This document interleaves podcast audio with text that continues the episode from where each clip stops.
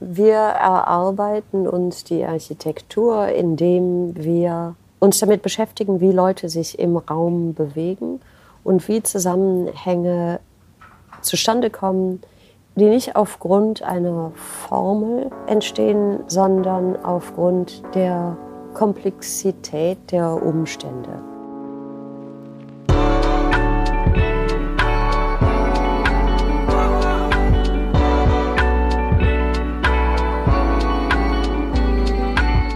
Was mit Kunst? Ein Podcast von und mit Johann König.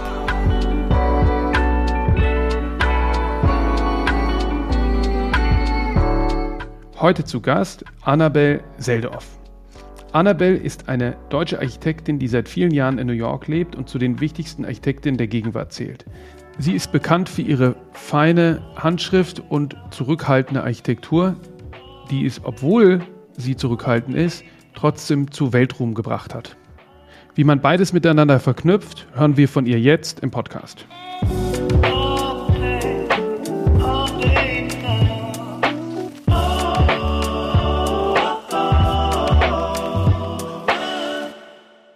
Annabel, du bist wie ich auch ursprünglich Kölnerin und arbeitest und lebst jetzt schon äh, mehrere Jahrzehnte in New York. Wie ist es dazu gekommen? Wie bist du äh, nach New York gekommen? Äh, willst du die lange oder die kurze Version? Die, die lange. Ja, äh, ganz ehrlich gesagt war es so, dass ich in meinem Abiturdurchschnitt nicht in die TU in Deutschland angenommen wurde. Und dann habe ich mich kurzerhand in New York beworben und ohne Hoffnung darauf angenommen zu werden, kam plötzlich die Benachrichtigung, dass sie mich dann doch bei Pratt Institute nehmen würden. Und hastig habe ich meinen Koffer gepackt und bin von hinnen nach dannen. Und habe gedacht, eigentlich bin ich wahrscheinlich nur ein oder zwei Jahre in New York. Und als es dann soweit war und mir ein Studienplatz in Deutschland angeboten wurde, war die Vorstellung, aus New York wegzugehen, äh, schlechterdings unmöglich. Weil du die schon so gewohnt hattest? Ja es, ist, ja, es ist eigentlich nicht gewöhnen, sondern es ist eher, ähm, dass mir das gepasst hat, in New York zu sein. Äh, weil wenn ich jetzt gesagt hätte, dass ich mich da wohl gefühlt hätte, dann wäre das nicht ganz richtig gewesen. Ähm, aber, aber ich konnte mich in New York zurechtfinden. Ich hatte das Gefühl, dass ich da klarkommen würde und mich freier fühlen konnte, als ich das in, als das für mich in Deutschland der Fall war. War das für dich äh, immer klar, den Weg der Innenarchitektur und Architektur zu gehen, aufgrund, der, ähm, aufgrund deiner Eltern? Hm. Ähm, mein Vater hat mir stark zugeraten, nicht Innenarchitektur zu studieren, was ich angenommen habe. Ähm, und dafür bin ich ihm nach wie vor dankbar. Aber ich wusste eigentlich nicht so recht, was ich machen wollte. Als ich dann einmal angefangen habe, Architektur zu studieren, äh, wurde es mir klar, dass das mein Weg sein würde und dass der sehr anders war als der Weg meiner Eltern.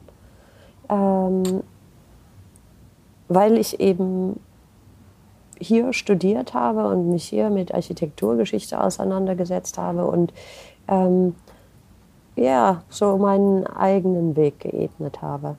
Und wie dir das wahrscheinlich auch gehen wird, wirst du dir in zunehmendem Alter klar, wie, wie sehr die Quelle deiner, deiner, deines Elternhauses dann dich beeinflusst und, und eigentlich ja, immer Teil, Teil deiner, deiner selbst sein wird. Würdest du sagen, das war auch ein Glücksfall, dass quasi die, diese beiden Prägungen dann zusammenkamen, also das äh, Elternhaus äh, und auch vielleicht eine Form von deutscher Architekturgeschichte und dann aber die, ähm, äh, die es ist ja auch interessant, dass die, die wenn man jetzt irgendwie an Chicago und an äh, Helmut Jahn oder auch Mies van der Rohe, also es gibt ja eine, viel, eine, eine ganze Reihe an ähm, positiv oder auch durch, durch äh, Flucht geprägten europäischen, deutschen Architekten in Amerika. Und ich nehme an, du, dort ging es vor allem um äh, nordamerikanisch-zentrische Architekturgeschichte, mit der man da als Studentin konfrontiert war, oder? Absolut, ja, ja, klar. Ähm, ich denke, dass das für mich in vieler Hinsicht, nicht nur im Hinblick auf die Architektur, ähm, sehr positiv war, dass ich hier sein konnte und dass ich in New York sein konnte. Ich wollte nicht in Boston oder in Chicago oder weiß der Teufel in DC sein, sondern ich wollte sehr bewusst in New York sein. Und New York hat einfach so eine Faszination, die man schwer beschreiben kann. Denke ich, es ist so die Energie. Es waren für mich natürlich auch sehr viel das bekannte Freunde aus Deutschland, Künstler, Kunsthändler ähm, in New York waren und das so quasi mein, meine Umgebung ist und war. Beschreib mal so ein bisschen, wie das, wie das ist. Du hast dann dort studiert und dein erster Auftrag und wahrscheinlich vielleicht auch deshalb ähm, prägend äh, war, wenn ich das richtig ähm, recherchiert habe, die neue Galerie New York. Naja, da zu dem Zeitpunkt hatte ich mein Büro schon vielleicht fast zehn Jahre. Ich habe mein Büro sehr früh angefangen. Ursprünglich habe ich in einer Firma gearbeitet, die hieß Stell Gluckman, Richard Gluckman und Fred Stell, die für die Dia Art Foundation für Heiner Friedrich äh, einige der, der New Yorker äh, Kunstinstallationen gebaut und, und äh, hergerichtet haben. Und über Heiner Friedrich, den ich aus Köln kannte, bin ich an deren Büro gekommen. Da habe ich lange äh, während des Studiums gearbeitet. Und äh, das war in gewisser Weise so ein, ein, ja, eine, eine glückliche Fügung, dass das möglich war. Und dann habe ich meinen Master gemacht. Das habe ich in, in ähm, Italien getan, dann habe ich für ein Jahr in Florenz gelebt. Dann, als ich zurückkam, wollte ich nicht mehr für andere arbeiten und habe mich so durchgeschlagen, das eine oder andere kleine Projekt zu machen, bis eines Tages ich ähm, wirklich durch gewaltigen Zufall für Michael Werner eine Galerie in der 67. Straße gebaut habe. Und damals war ich alleine in meinem Büro, äh, was man wirklich nur kaum ein Büro nennen kann. Äh, und aber diese erste Galerie, die sehr klein, aber sehr dezidiert, dezidiert und sehr schön war, ähm, kam vielleicht die Verbindung an die, an die Kunstwelt. Naja, die existierte schon vorher durch andere Bekannte. Aber dadurch kam so eine Art von Ruf zustande und ein Projekt nach dem anderen. Dann irgendwann habe ich die Galerie für David Zirner gemacht, dessen erste Galerie, als der sich selbstständig gemacht hat. Und Lofts für Künstler und ähm, dieses und jenes. Und eines Tages kam dann eben diese Einladung für Ronald Lauder die neue Galerie Museum für österreichische und deutsche Kunst an der 86. Straße und Fifth Avenue zu machen.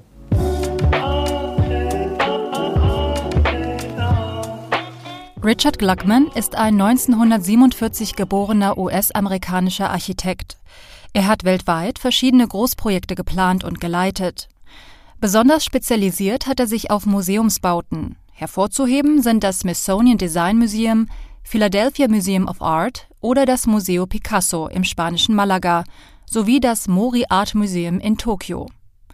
Häufig baute Gluckman ehemalige Industriebauten in Ausstellungsräume um. Seine Bauten wurden unter anderem für ihre leisen Rahmen, Silent Frames, gelobt, die genau die richtige Atmosphäre für die dort ausgestellte Kunst schaffen. 2014 wurde er in die Hall of Fame des Innendesigns aufgenommen, des Interior Design Hall of Fame. In der Begründung hieß es, er sei ein Meister von Proportion, Textur und Licht und würde genau um die Stärken von Design wissen.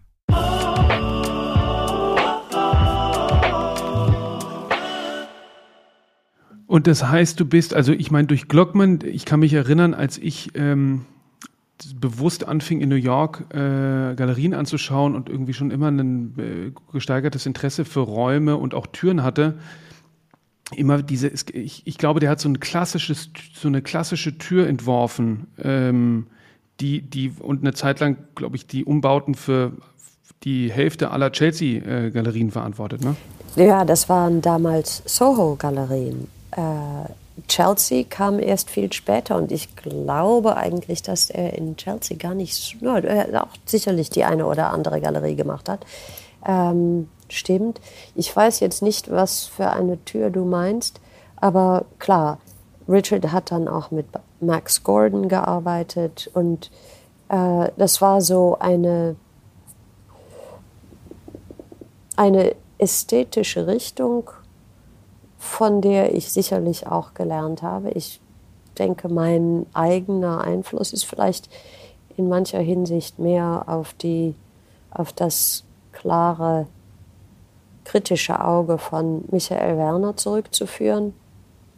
Vielleicht nicht zwangsläufig hm, für Architektur, aber für Raum und Materialität und Detail ja, es war eine interessante Zeit. Äh, Denke ich gerne dran. Michael Werner ist ein deutscher Kunsthändler. Seine Karriere begann er als Gehilfe von Rudolf Springer. Dieser hatte damals eine Galerie am Berliner Kurfürstendamm. Ein paar Jahre später gründete er dann seine eigene Galerie zusammen mit Benjamin Katz. Die Galerie Katz und Werner stellte vor allem Bilder von Georg Baselitz aus, die sie erfolgreich bekannt machten und sogar skandalisierten. Das Gemälde Die große Nacht im Eimer, welches mit der Darstellung einer masturbierenden Figur provozierte, wurde sogar von der Staatsanwaltschaft wegen Unsittlichkeit konfessiert. Das Verfahren wurde später eingestellt, führte aber zu großer Bekanntheit des Künstlers Georg Baselitz. Allerdings hatte Michael Werner mit seinen Künstlern lange keine finanziellen Erfolge. Auch nachdem er mit der Galerie nach Köln umzog, hielt er an damals wenig bekannten Künstlern wie Markus Lüppertz, Jörg Immendorf oder Sigmar Polke fest. Erst die Kontakte zu Eliana Sonnabend in New York sowie zu seiner späteren Ehefrau Mary Boone brachten größere Erfolge. Die Art Cologne ehrte ihn 2011 für seine Leistungen als Kunstvermittler.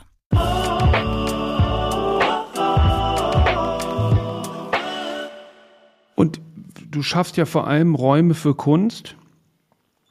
Und äh, für David Zwirner hast du einen Neubau umgesetzt, hast aber auch zum Beispiel, finde ich, einen großartigen, glaube ich, gar nicht so bekannten Galerieraum in Düsseldorf für äh, Schönewald äh, umgesetzt, auch, glaube ich, relativ früh. Ne? Wie ist das, Räume für Kunst zu schaffen oder was ist, worauf kommt es an? Ich denke, es kommt darauf an, dass man selber gerne Kunst ansehen will. Und du schaffst im Prinzip Räume. Und so, ich stelle mir vor, dass ich, äh, wenn ich mit dir zusammenarbeiten würde, eine andere Qualität Raum schaffen würde als für, ich weiß nicht, Esther Schipper. Äh, mhm, mhm. warum? Weil wir im Gespräch erarbeiten würden, wie du Ausstellungen machst, wie du Kunst anschaust und darstellst und auch, was die Umstände des existierenden oder nicht existierenden Raumes äh, sein sollen. Es ist vielleicht, klingt das wie eine ausweichende Antwort, aber für mich ist es so, dass wenn du Räume für Kunst schaffst, schaffst du in Wirklichkeit Raum für Menschen. Und du möchtest zusehen, dass die Umstände so sind, dass es die besten Umstände sind, um sich Objekte, Gemälde, Zeichnungen, Installationen, Filme anzuschauen und zu verarbeiten. Das heißt also, obwohl man eigentlich glauben würde, ein äh, Museumsraum oder Galerieraum, ein, ein, ein zurückgenommener Raum für Kunst, um die Kunst zur Geltung zu bringen, ist dann doch sehr unterschiedlich, je nach dem Bauherrn, mit dem du, ähm, ist ja immer noch seltsam, man sagt, glaube ich, immer noch Bauherrn, ähm, Bauherrinnen und Bauherren. Äh, das, das Gendern habt ihr im Englischen nicht das Problem. Ähm, was sagt man für Bauherr im Englischen? Ähm, Client. Client. Ja. Ähm, dass das einen großen Unterschied macht, mit wem du zusammenbaust. Ja, für mich ist das immer so, weil ähm, ich sammle alle Umstände. Und der, äh, der Bauherr ist natürlich ein ausschlaggebender. Das ist da, wo das Rationale und das Intuitive zusammenkommen. Aber vieles ist rational. Wie groß sind die Türen und was sind die Proportionen und äh, wie stelle ich mir vor, dass Leute durch den Raum gehen. Und ich bringe all das mit, was meine Vorstellung und meine Erfahrung äh, angeht. Aber dann kommst du dazu und sagst, äh, ich möchte auf keinen Fall Tageslicht in meiner Galerie haben. Dann würde ich sehr wahrscheinlich sagen, Moment, Tageslicht ist sehr wichtig. Und wir würden uns dann daran tasten, wie viel oder wie wenig Tageslicht äh, du haben willst. Oder ob du in deine Galerie kommen willst und das Erste, was du siehst, äh, die Ausstellung ist. Oder ob das Erste, was du siehst, ein Vorraum ist, dass du dich sozusagen vorbereiten kannst darauf, äh, in die Ausstellung zu gehen. Weißt du, was ich meine? Ja, ja, ähm, ja. Und es ist nicht, dass das eine oder das andere richtig ist, sondern mehr, dass das eine oder andere deinem Temperament und deiner Art und Weise Ausstellungen zu machen äh, eher entspricht und dass in dem, dass du deine Meinungen teilst, kann ich absorbieren, wie sich das dann darstellt.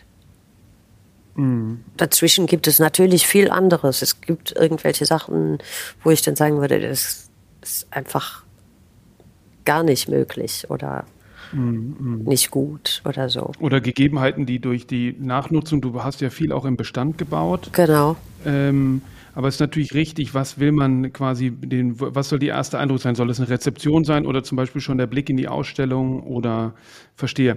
Und äh, ein, ein Merkmal, finde ich, was immer äh, besonders äh, hervorsticht und ich häufiger auch schon beobachten konnte, dass es anderen so geht, dass nämlich dann die Treppenhäuser begutachtet werden wie Exponate, die dann in der Galerie ausgestellt werden. Das ist mir schon häufiger ähm, beim, beim David äh, in der Galerie aufgefallen, in London als auch in New York. Ähm, was hat es mit den Treppenhäusern auf sich?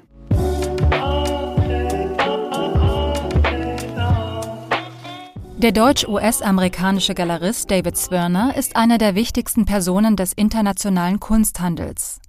1964 als Sohn des Kölner Galeristen Rudolf Zwirner in Deutschland geboren, studierte er Schlagzeug und Jazz an der New York University. Später entschied sich David Zwirner dann doch, wie sein Vater Kunsthändler zu werden und eröffnete 1993 seine erste Galerie im einstigen Arbeiterviertel Chelsea in New York City. Heute gibt es allein in New York drei Dependancen der David Zwirner Galerie. 2013 wurde eine seiner Galerien nach Plänen von Studio Seldorf Architects auf dem Grundstück eines ehemaligen Parkhauses errichtet. Neben New York gibt es Filialen in Hongkong, London und Paris, die derzeit 72 Künstlerinnen und Nachlässe vertreten. Mittlerweile ist die Galerie zu einem Medienhaus geworden, mit eigenem Verlag und digitalen Angeboten.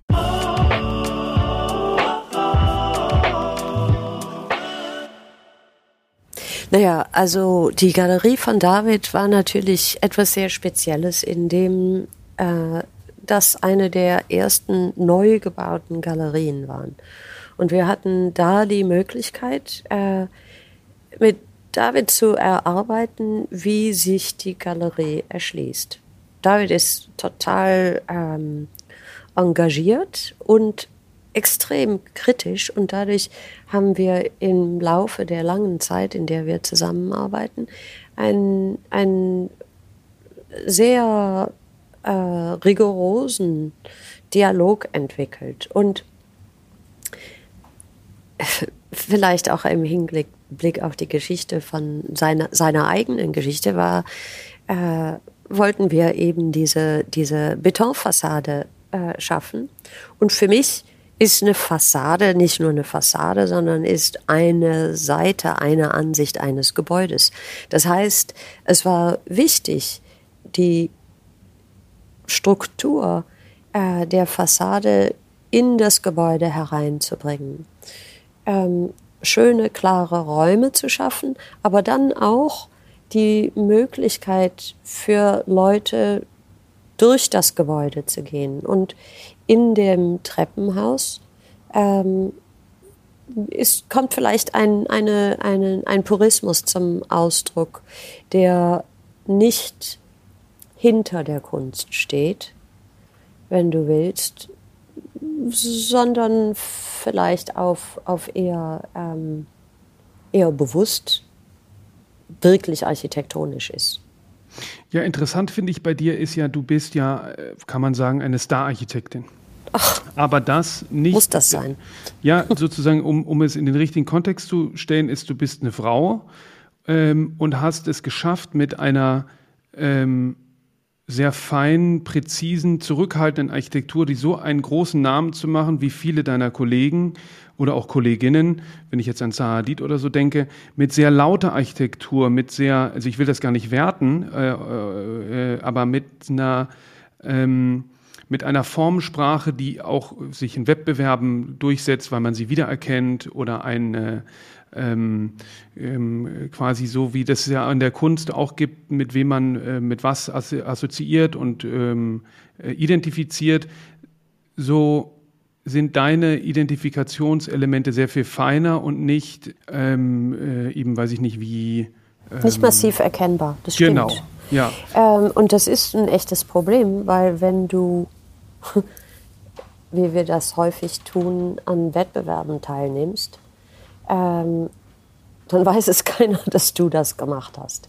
Und ähm, ich denke, dass sehr oft unser Prozess, weil ich ja nicht alleine arbeite, sondern mit einem Team von äh, fantastischen Kollegen, wir erarbeiten uns die Architektur, indem wir uns damit beschäftigen, wie Leute sich im Raum bewegen und wie Zusammenhänge zustande kommen, die, die nicht aufgrund einer Formel äh, entstehen, sondern aufgrund der äh, Komplexität der Umstände.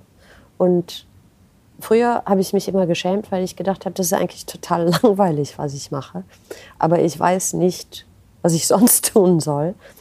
Ähm, und ich selber finde es nicht langweilig sondern es ist einfach sehr dezidiert, ohne ähm, formulaic zu werden. Für mein Empfinden ist es so, dass, es, dass man Regeln etabliert, ähm, aber im Großen und Ganzen denke ich, je weniger ich mache, desto besser ist es. Wenn ich aber nicht genug mache, dann passiert nichts.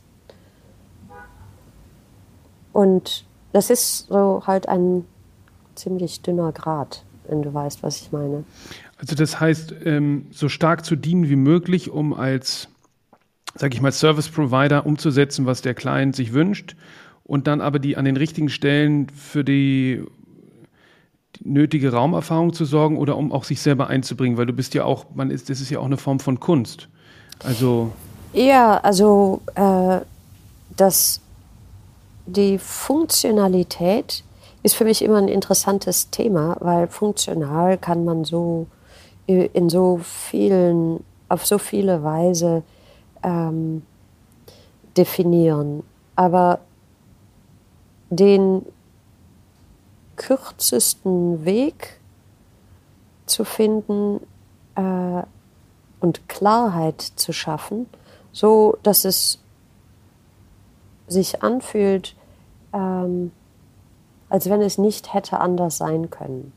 Und manchmal sind es ganz kleine Dinge oder es ist die Summe von vielen kleinen Gesten, die zusammenkommen äh, als etwas Größeres. Und es ist nicht immer nur der erste Eindruck, sondern es ist das, was in deiner Erinnerung zurückbleibt, ähm, was, diese, was eine Resonanz schafft. Ähm, mir ist es nicht so wichtig, dass jetzt einer sagt, also großartig, diese Kurve kann nur von Seldorf kommen, sondern eher, dass du insgesamt denkst, dass, ähm, dass es ein, ein Center of Gravity gibt, was alles informiert. Service ist eine Sache, du musst Probleme lösen. Ähm, aber das andere ist, dass es eben auch ein, eine Art von Ton gibt, der ähm, einen höheren Ton oder sowas. Und ist das in der Zusammenarbeit mit, mit den Auftraggebern, dadurch, dass du da jetzt schon so viele Projekte vorzuweisen hast und routiniert bist, läuft das von selber oder musst du dann oft Leute überzeugen oder wie? Weil ich finde das eben sehr interessant, dass, weil ich finde, dass das äh, wirklich eine relativ, dass du da eine Ausnahmefigur bist. Ähm, weil ganz oft ist ja die große Geste da und irgendeine Raumbehauptung, ähm, die mit so einer äh, Werf vorgebracht äh, ähm, wird. Ähm, äh, und ist eben bei dir sehr viel leiser, sehr viel feiner. Und ich frage mich, wie ist das in der, einmal, wie war das jetzt rückblickend deine, de, auf die, in, im, im Rahmen deiner Karriere und wie ist das in der Zusammenarbeit äh, mit Bauherren? Naja, jeder Jack ist anders, wie du weißt. Ähm, mhm. Nichts geht von selber. Man muss, glaube ich, einfach immer mit seinem eigenen Kopf dabei sein. Ich glaube nicht daran, dass dir einer äh, so totale Freiheit geben sollte, weil es dann weniger interessant ist. Es ist doch interessanter, wenn ich auf dich eingehen kann, als wenn ich nur in einem Vakuum arbeite. Insofern ist es mir extrem wichtig, äh, zusammenzuarbeiten. Ich denke, Dinge werden besser, wenn du auf das eine oder andere reagierst und, und dich selbst mit einbringst, wenn du mein Auftraggeber bist. Das kann aber auch zu weit gehen, wenn dann plötzlich einer anfängt, dir immer dieses und jenes aufs Auge zu drücken, dann kommt irgendwann der Punkt, wo du sagst, Moment mal, so arbeite ich nicht. Ähm, das ist nicht effektiv, das, das ist so eine, ein bisschen ein Balanceakt.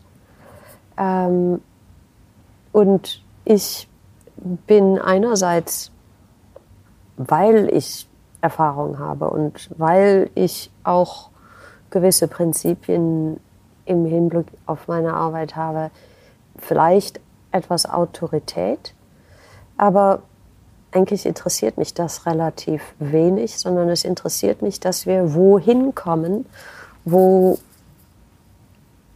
du am Ende denkst, besser hätte ich es jetzt nicht machen können. Und,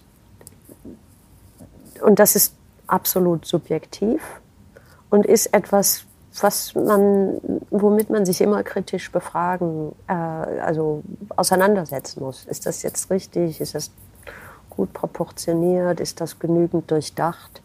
Ähm, und das, das ist so für mich eigentlich das Wichtigste. Und hast du das Gefühl, du wirst von, von Raum zu Raum, äh, Ausstellungshaus zu Ausstellungshaus äh, präziser? Mm. Es, äh, Wird man immer ja, besser? Ich denke schon, dass man, ähm, dass man es besser definieren kann. Wenn ich an die erste Galerie, die Galerie von Michael Werner denke, dann denke ich immer noch, das ist eine meiner schönsten Galerien Ähm, insofern wird man vielleicht nicht besser, aber man ist sich selber näher, weil du eben den Dialog nicht zum ersten Mal führst. Und das ist auch der Dialog mit dir selber. Mhm. Verstehst du, was ich meine? Ja. Ja, gut, und natürlich jedes Mal wieder eine Einlassen auf die neue Gegebenheit. Ähm, und äh, resonieren, was man von sich selbst und von der äh, aus der Erfahrung weiß. Ja, ja, genau. Du hast ja nicht nur Museen und Galerien und, und Räume für die Kunst äh, äh gebaut, sondern hast auch ähm, den Recycling Center äh, äh, neu gebaut. Erzähl mal von den Erfahrungen und, und wie das war.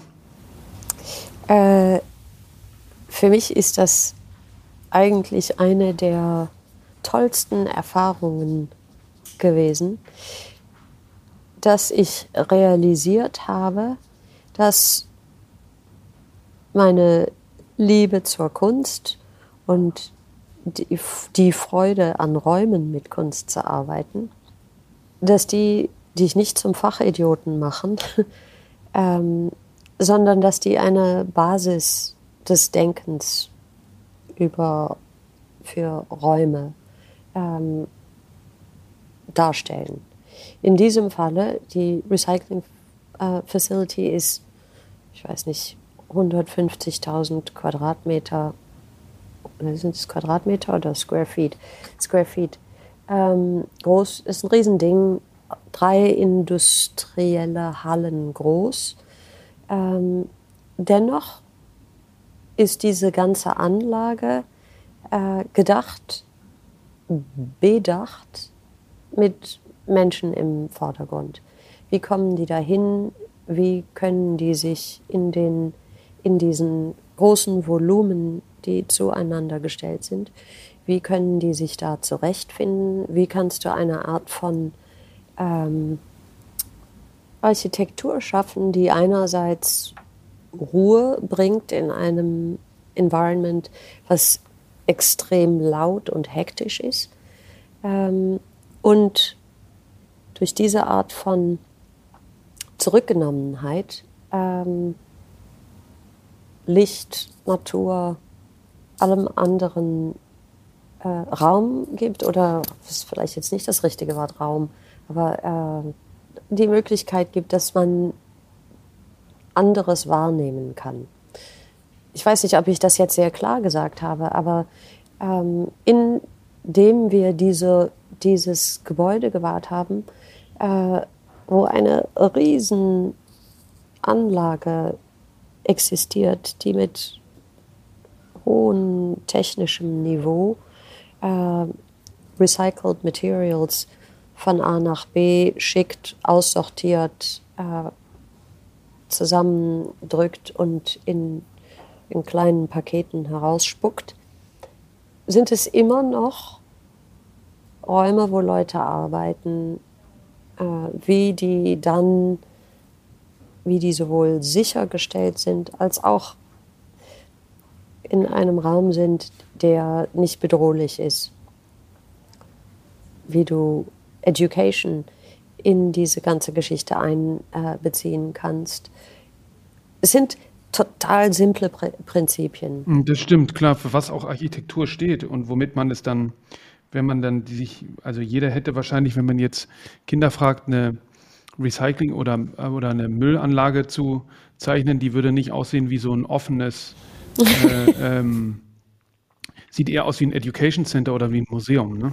Vielleicht. Ich erinnere noch sehr gut, als wir diesen Wettbewerb gewonnen haben, ähm, dass wir Modelle bauen mussten, weil wir uns selber mit der Größe von diesen Räumen oder von diesen Hallen äh, vertraut zu werden.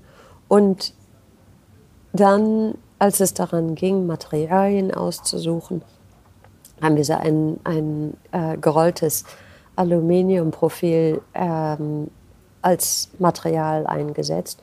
Und unsere Kunden haben immer gesagt, ja, äh, und was für ein Material jetzt auf dieser Halle? Äh, okay, Fabrel. Und auf dieser Halle? Ja, Fabrel. Und da auf dem Dach? Ja, für Brell. Und, und aber, aber, aber das ist doch alles das gleiche Material. Ja, so soll es sein. Weil in dieser Einfachheit der Materialität äh, sich die Volumen viel besser darstellen konnten und das Licht viel besser ähm, zur Geltung kam. Und, und das war wirklich irgendwie eine tolle Erfahrung zu sehen, dass es funktioniert hat. Ähm, das klingt vielleicht etwas absurd, aber, aber das ist so schön, wenn man die Erwartung, die man an ein Gebäude hat, die man im Kopf vor sich sieht, äh, wenn die dann manifest wird. Mhm. Das heißt, das wusstest du, also du, du äh, bist da manchmal selber überrascht über, den, äh, über das Ergebnis? ähm, es hat mir mal ein Kunde gesagt, dass man das niemals sagen darf. Aber ähm, natürlich ist das so, weil du erlebst unheimlich viel im Kopf und auf dem Papier und du kannst alles äh, darstellen. Aber das letzte Stück dessen, was es speziell macht, ähm, das existiert, das klingt so ein bisschen großartig, aber ex existiert wie eine Vision. Und ich stelle mir vor, dass das ähnlich ist, wenn du einen, einen Film machst. Dann hast du eine Vorstellung davon, was die Handlung ist, wie die Schauspieler kommen, was, äh, die, was die Schauplätze sind und so weiter. Was das ganze Ding aber dann zusammengebracht als Architektur oder als guten Film ähm, herstellt, das muss zunächst mal in deinem Kopf existieren, weil es andernfalls ja nur eine, eine Anreihung von lapidaren äh, Entscheidungen ist. Hm. Klar, bei Architektur ist es natürlich auch eine ganzheitliche äh, Raumerfahrung, die man nur äh, irgendwie physisch machen kann.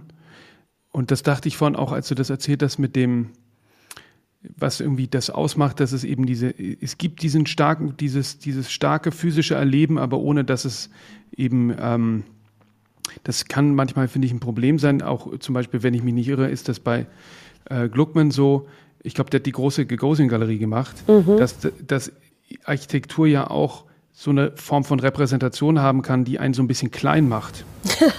ja, das, ja? Ist, das stimmt auch mhm. und so Macht symbolisiert. Und ich kann mich auch erinnern, als wir hier bei uns die St. Agnes-Kirche umgebaut haben und uns sehr schwer getan haben, damit diesen, diese Ebene einzuziehen, dass man das nicht wusste, wie das wird, bis es gemacht war. Also ich hatte dann mit dem Rohbauer so eine Vereinbarung, dass der das, die Schalung stellt und man dann nochmal zur Not abbläst und die Stahlung wieder rausbaut und man hat zumindest eine Idee davon bekommen, wie sieht der Raum aus, wenn er diese Ebene bekommt, aber man wusste es selbst dann, als die Schalung schon stand, also bevor der Beton gegossen wird, nur tendenziell und wirklich wissen weiß man das immer erst, wenn man dann in sowas rumläuft und, und, ähm, und sich bewegt. Ja, das ist total interessant, finde ich unter anderem auch, weil äh, im, in meinem Berufsleben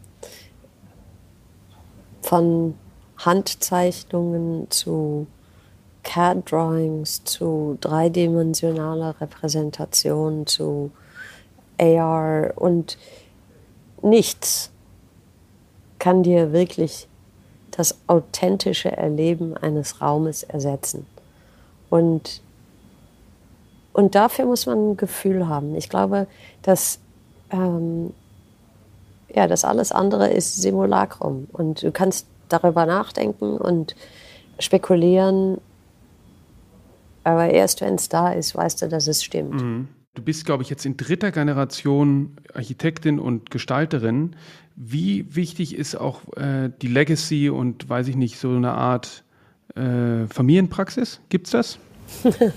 ich habe das nicht so ernst genommen. Ähm, klar, wenn du dann so rückblickend denkst, mein Vater ist vor äh, zehn Jahren gestorben gibt es dann so Momente, wo du sagst, ach, das wüsste ich aber jetzt wirklich gerne, was der darüber denken würde. Und wie man sich unterhalten könnte damit. Und ich stelle mir vor, dass man ein bisschen vielleicht eine Sensibilität, ob, ob man die erbt, weiß ich nicht. Würde ich dich auch gerne fragen. Ähm also ich glaube, das was, das, was ich wirklich geerbt habe oder mitbekommen habe, ist, ähm, dass man mit Künstlerinnen und Künstlern, also dass die eine besondere dass die einen, einen, besonderen Beitrag leisten und dass ich sehe da meine Rolle ja als zum Beispiel, was auch eben mein Interesse vielleicht an der Architektur äh, bedeutet, ist Raum schaffen. Also ich sehe meine Rolle als äh, Galerist oder als Kunstvermittler, Künstlerinnen und Künstler Räum, Räume zur Verfügung zu stellen, ob die im medialen Raum sind, ob das im Rahmen des Podcasts ist oder im Galerieraum oder im, im, im, im, Magazin. Ich will, muss Platz und Raum machen für Künstlerinnen und Künstler. Und dann ist aber, glaube ich, das Wichtigste, was ich von meinem Vater gelernt habe, ist, ähm, die Künstler, ähm, also quasi auf Augenhöhe denen zu begegnen. Also das nicht quasi, das sind jetzt keine vom Himmel gefallenen Genies. Ähm, und dass das vielleicht ist, was ich mitgenommen habe. Mhm. Das ist total interessant. Äh, das denke ich auch absolut. Äh, die Kunst ist ultimativ, die ist aber nicht, ähm, nicht isoliert. Das, das finde ich, hast du sehr gut gesagt, ja. Und bei meiner, von meiner Mutter habe ich gelernt, die war ja auch Künstlerin, ähm, dass es wichtig ist, auch, weiß ich nicht, vielleicht Leute darin zu bestärken, ihre Kunst zu machen. Also die einen musste manchmal ein bisschen bremsen und äh, äh, mindern und die anderen musste irgendwie eher fördern und, äh, ähm, äh, und ermutigen. Bist du manchmal kritisch mit deinen Künstlern? Gehst du ins Studio und. Ich zwing mich. Ich zwing mich immer wieder dazu, äh, kritisch zu sein. Und äh, je erfolgreicher die sind, desto mehr muss ich mich dazu zwingen, kritisch zu sein, weil ähm, desto weniger gibt es Kritik von anderer Seite. Ja, ja, das, das finde ich total faszinierend, ähm, weil wenn du zu jemandem ins Studio gehst und sagst, also dieser Himmel, der ist ja viel zu blau, ähm, würde ich dir wahrscheinlich eine runterhauen. Aber, ähm, aber ich,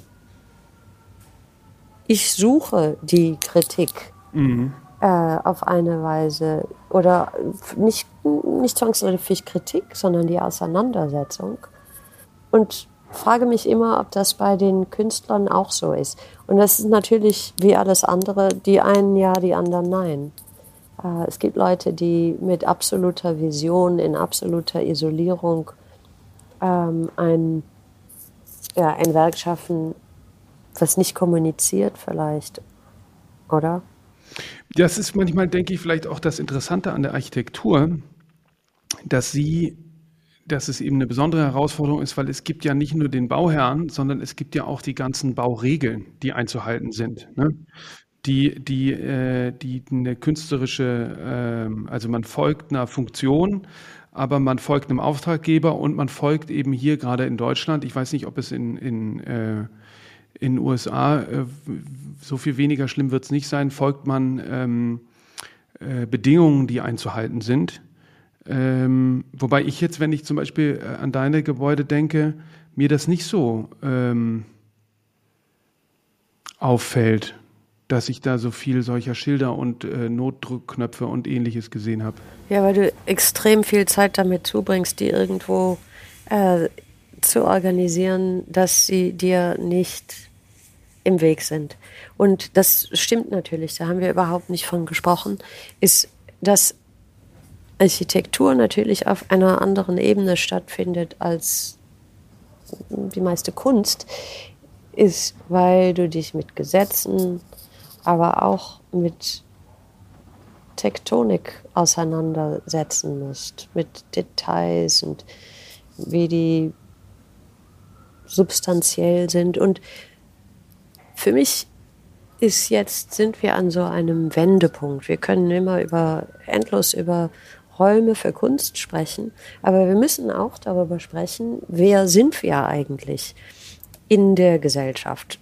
Wie wollen wir uns verhalten in einer sich erneuernden offeneren, politisch sich verändernden Gesellschaft. Ähm, was für eine Rolle spielt das Vokabular, das Architektonische? Was vermitteln wir? Du hast über die Autorität gesprochen, die äh, einschüchternd in, in, manch, in Räumen existieren kann. Und das ist für mich total interessant, sich damit zu beschäftigen. Weil du kannst ja eigentlich nur wissen, was du weißt. Deswegen musst du immer mehr lernen. Mhm. Ähm, äh, für mich ist es so, dass du nicht immer sofort eine Antwort weißt.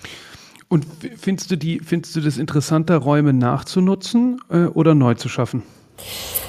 Äh, es kommt total drauf an. Im Prinzip bin ich jemand, der dafür ist, weil man was wieder benutzen kann. Let's do it. Das ist so. Und das wird natürlich auch immer mehr so, dass wir wissen, dass wir äh, mit steigendem Wasser und äh, katastrophalen Stürmen und äh, sich veränderndem Klima äh, mit jeder Aktion von Neubau ähm, es irgendwie rechtfertigen müssen. Ne? Ja, da hat Nachnutzung auf einmal natürlich noch eine andere Bedeutung jetzt bekommen. Ne? Absolut, ne? ja, also nicht nur eine, eine, inhaltliche Art, sondern auch ökologischer und, ähm, und, und dadurch natürlich politischer Art. Ne? Gibt es äh, vielleicht zuletzt noch mal ein äh, Dream Project, was du gerne mal bauen würdest? Eine Kirche oder wo geht es um den totalen Raum oder um den, um den oder um den total falsch, um den puren Raum? Ich finde das eine schöne Frage, weil ähm, ich würde wahnsinnig gerne eine Kirche bauen. Und ich glaube, es gibt keinen totalen Raum per se. Ähm, ich möchte gerne an Dingen arbeiten, die uns inhaltlich weiterbringen. Und da gibt es ganz viele unterschiedliche äh, Anwandlungen oder ähm, Anhalte. Ich bin nicht so interessiert daran, viel kommerzielle Sachen zu machen, äh, wie du das schon richtig angesprochen hast. Aber Schulen, Spiritual Buildings, äh, da tut man sich dann auch wieder schwer mit. Und äh, das ist wie so vieles etwas, wo, wo du dich dann auseinandersetzen kannst mit der ähm, spirituellen, inhaltlichen Vorgabe.